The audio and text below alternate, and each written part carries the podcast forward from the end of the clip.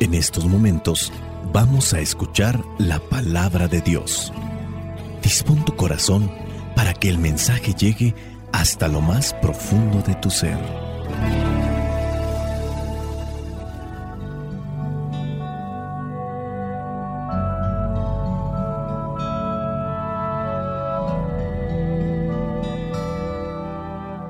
El Evangelio que la iglesia nos presenta para el día de hoy corresponde a Lucas capítulo 13 versículos del 31 al 35.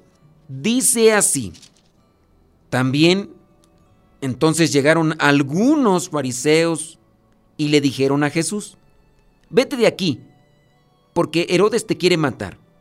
Él les contestó, vayan y díganle a ese zorro, mira, hoy y mañana expulso a los demonios y sano a los enfermos y pasado mañana termino.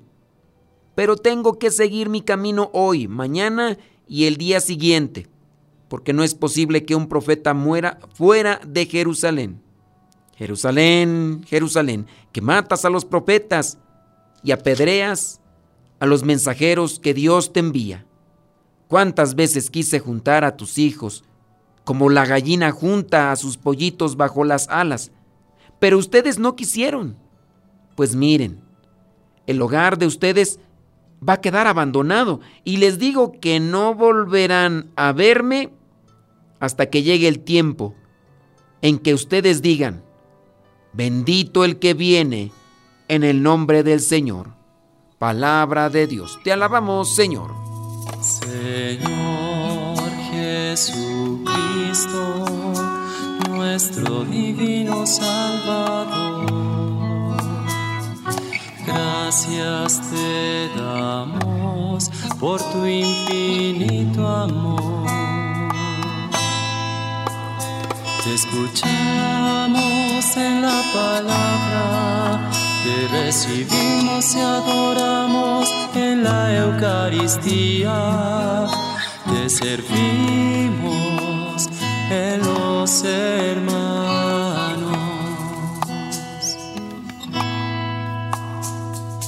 Que seamos misioneros como lo quieres tú, enseñando a los hombres el fuego de tu amor.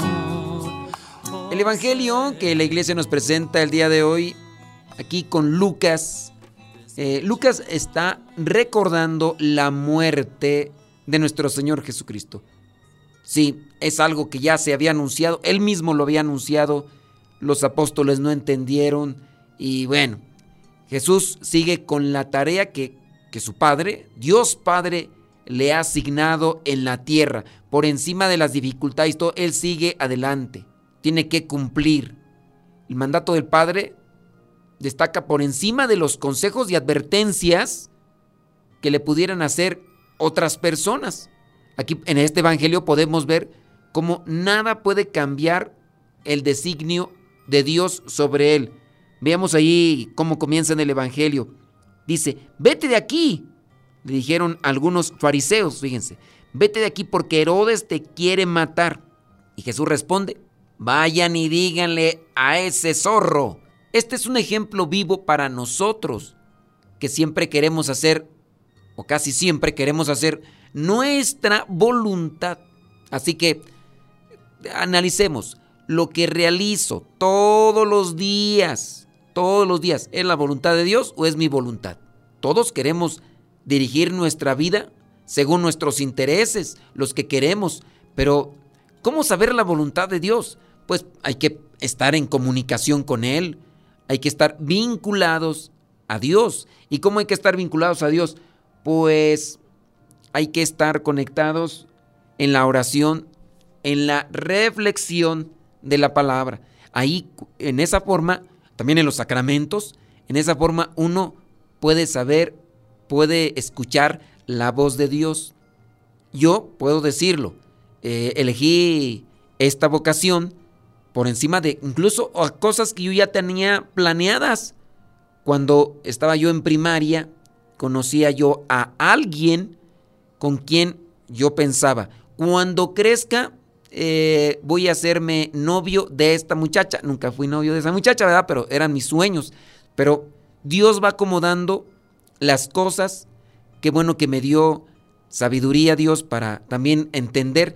Y yo pienso que esta es mi vocación. Yo considero que cuando estamos en el camino al que Dios nos ha llamado, somos felices. Y yo no sé ustedes cómo pues me vean o cómo me consideren, pero yo me considero feliz, yo me considero dichoso. Nosotros tenemos que pedirle al Espíritu Santo sabiduría para saber distinguir el llamado que Dios nos hace, buscar hacer su voluntad, hacer su voluntad ahí donde nos encontramos todos los días. ¿Cuál es la voluntad de Dios? Hoy en este Evangelio, nuestro Señor Jesucristo nos enseña que por encima de todo hay que cumplir con la voluntad de Dios. Por ello, hemos de abandonar nuestras vidas en manos del Padre. Él sabe cuál es su plan salvador para nosotros. La verdad es que esto cuesta y es difícil, pero realmente es lo que nos llevará a una vida plena aquí y en la eternidad. Cuando cumplimos con la voluntad de Dios, buscamos entrar en la salvación. Pensemos en tantos hermanos nuestros que por esta fidelidad a Dios Padre y a Jesucristo dan la vida en nuestros días por el Evangelio. Estoy hablando de mártires. Sí, hoy en día hay mártires, mártires que están dando su vida por el Evangelio. Acuérdense que la palabra mártir es testigos.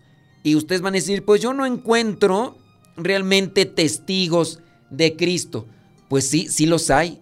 Solamente que a veces tenemos poca sensibilidad para con las cosas de Dios. A veces tenemos poca visión para las cosas espirituales. Necesario entrar en terrenos espirituales para ver lo espiritual.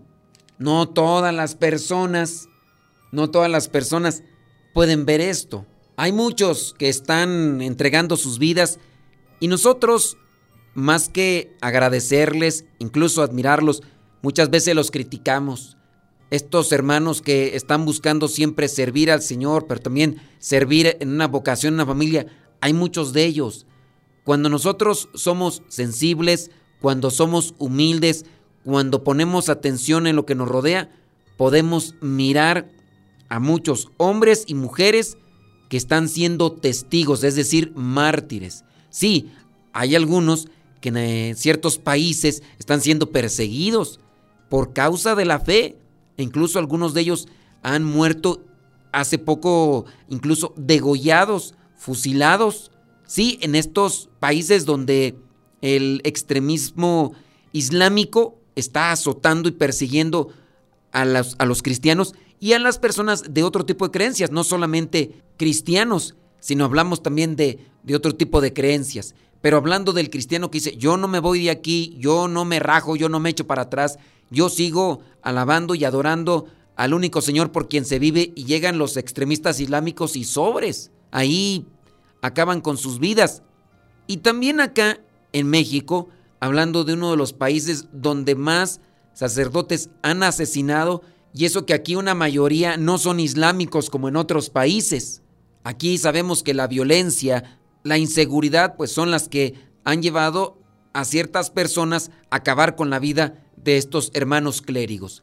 Tenemos una tarea muy importante, la oración incesante, constante, para conocer cuál es la voluntad de Dios.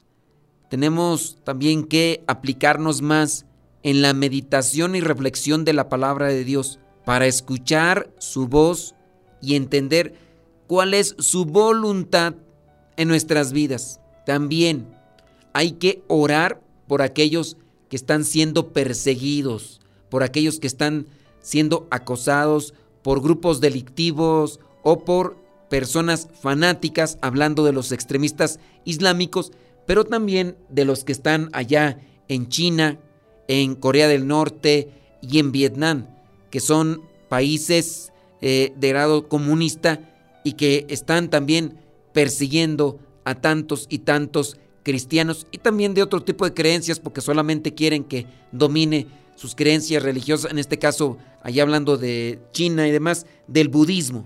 Pues hay que orar por estos hermanos y también por los que están siendo perseguidos en alguna u otra circunstancia, porque también hay personas acosadas en las redes sociales por manifestar su fe. En el versículo 35, nuestro Señor Jesucristo también anuncia de una consecuencia de un acto desordenado, desviado, tergiversado, fuera de la voluntad de Dios. A eso también nosotros nos enfrentamos. Y esto podría aplicar en cualquier circunstancia. Dice el versículo 35, miren, el hogar de ustedes va a quedar abandonado. Y les digo que no volverán a verme hasta que llegue el tiempo en que ustedes digan, bendito el que viene en el nombre del Señor. Esto podríamos aplicarlo en esa postura desordenada que podemos tener todos con relación a la voluntad de Dios. No hacemos la voluntad de Dios, hacemos nuestra voluntad y, vienen consecuencias. Solamente ponerse a pensar en los matrimonios. Uno que está dejándose llevar por su pasión desordenada, por la lujuria, está en la infidelidad, en el adulterio, y se le advierte y se le dice, es que eso no es correcto, eso no está bueno, no tienes que hacer tu voluntad, tienes que hacer la voluntad de Dios.